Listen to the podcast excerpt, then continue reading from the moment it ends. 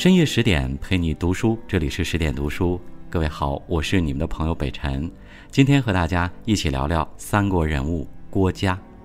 如果你也喜欢今天的文章，欢迎拉到文末给我们点击个再看。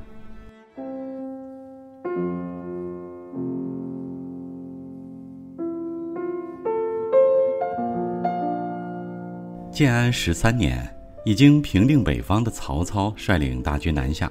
声称欲与孙权会猎于吴，曹操渴望毕其功于一役，但他怎么也没想到，自己一统天下的雄心壮志，就在乘着东风而起的熊熊大火中灰飞烟灭了。在赤壁遭遇了平生未有之大败，耿耿于怀的曹操看着自己的一干谋士，心中难免有些埋怨。他不由感叹道：“若郭奉孝在，不使孤至此。”此时距离郭嘉离世已有两年，但曹操依旧对他怀念不已。郭嘉曾是曹操的心腹谋士，他深通谋略，达于事情，总能在危急关头以奇险之计为曹操排忧解难。纵观其一生，以命拼业，用计博险，他用自己的生命诠释了什么叫做爱拼才会赢。常言道：“如影多奇事，正使出风流。”三国时期的谋臣策士大多都出自颍川一带，而郭嘉正是此间人物。恭逢其生，耳濡目染，郭嘉少年时便饱读诗书，见识不凡，经常和乡里长辈探讨时事。当时天下纷乱，正是有志者立功立名的好时机。郭嘉的老乡们也纷纷离开家乡，去选择可以大展身手的舞台。众人趋之若鹜，我自岿然不动。老乡们早已是风风火火的各奔前程，只有郭嘉开启了勿扰模式，依旧选择在家乡隐居。身怀奇才却想避世而居，这在乱世中恐怕很难。要知道，在那个时代，人才就是财富，就是力量。即便你想独善其身，那些大老板们也不会允许的。果不其然，没过多久，郭嘉就被老乡推荐给了袁绍。袁老板在当时可谓是如日中天，四世三公名动天下，几乎成了全国人民的共识。天下英雄一提起袁绍，无不心向往之。虽然袁绍对远道而来的郭嘉给予了很高的礼遇，但时间一久，郭嘉就看出袁绍的礼遇有加，不过是图效周公之下士，而为之用人之机。既然袁绍不是一个有前途的老板，那他也就没有待下去的必要了。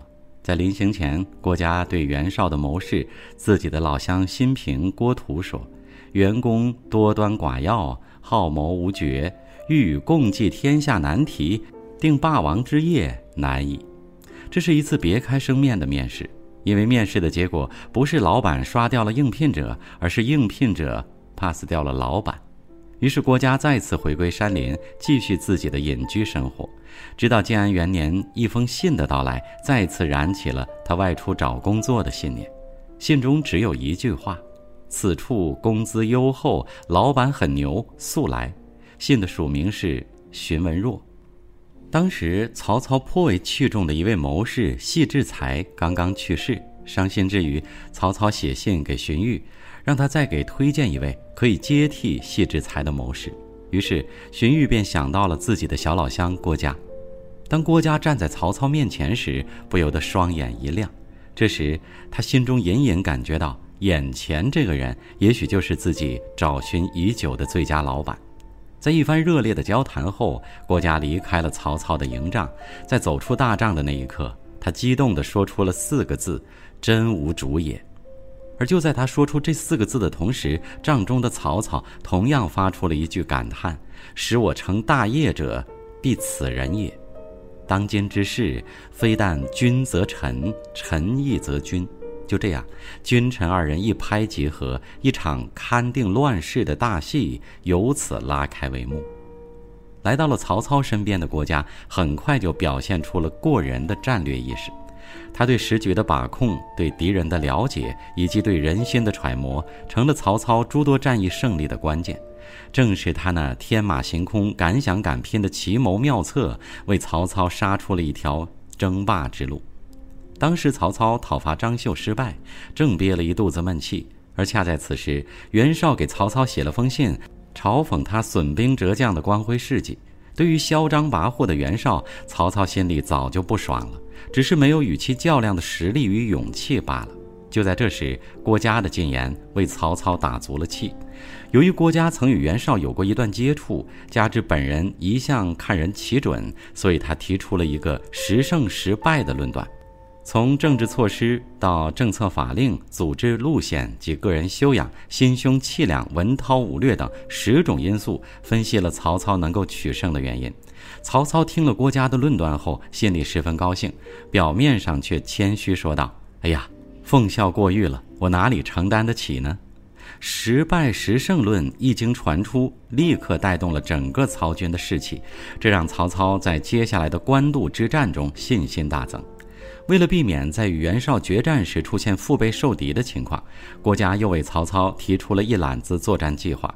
对付袁绍前，先把后面的吕布和刘备收拾了，这样可以永绝后患，安心与袁绍决战。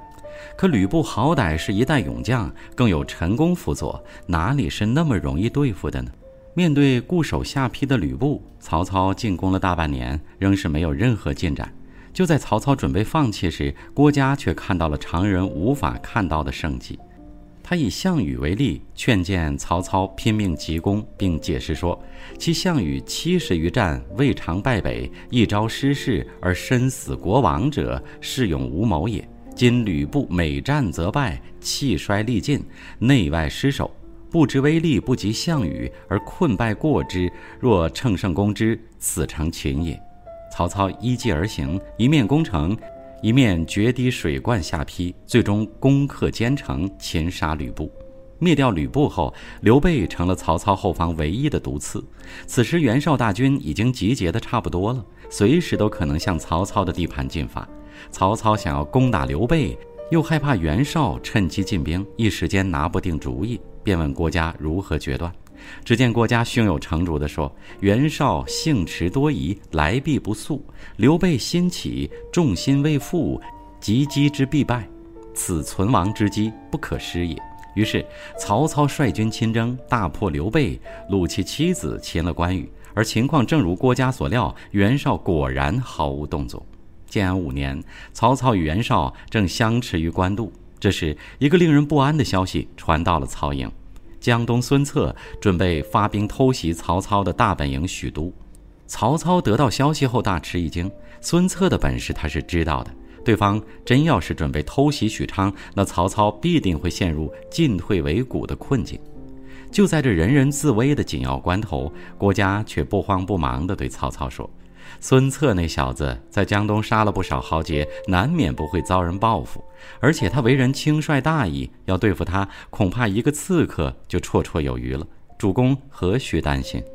果不其然，孙策刚集结好队伍，尚未渡江，就被仇敌门下的刺客给暗杀了。这或许是巧合，但不得不说，郭嘉是一个极具冒险精神的人，这一点与曹操不谋而合。试想，如果孙策没有被刺客所杀呢？如果孙策真的带兵袭击许都呢？那恐怕将会是另外一番局面吧。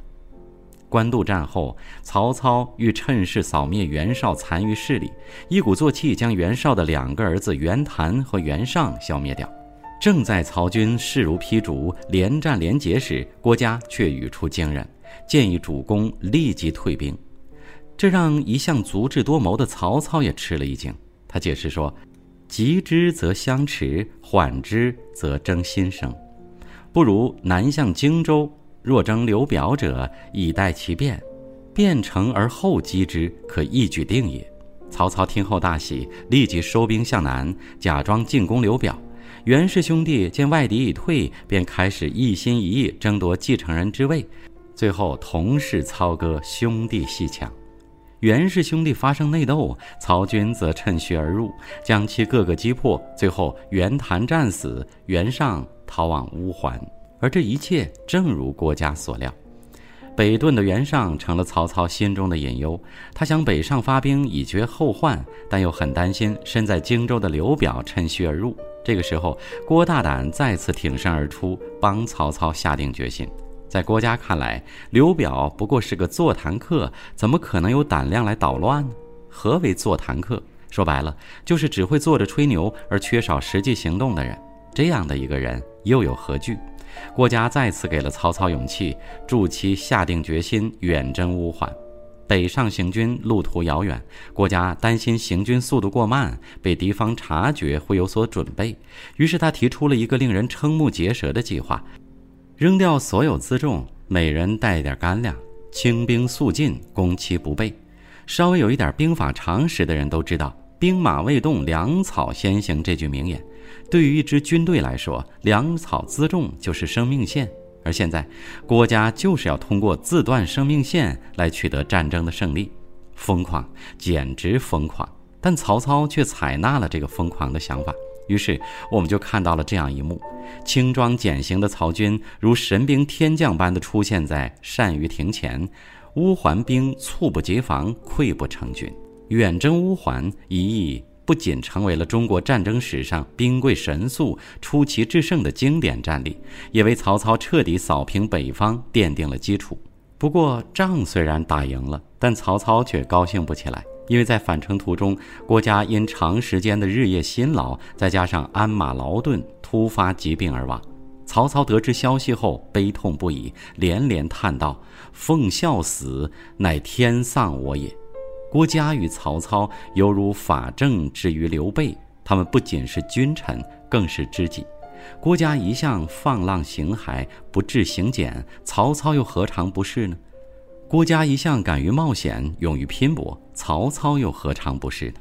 也正是如此，曹操才格外看重郭嘉，直言为奉孝能知孤意，甚至还准备在天下事境，欲以后世数之。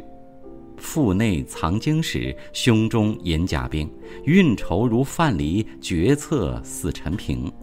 郭嘉的整个人生不过短短三十八年，却将其中十一个大好春秋奉献给了曹操，帮助他完成了许多人用尽一生也无法完成的事业。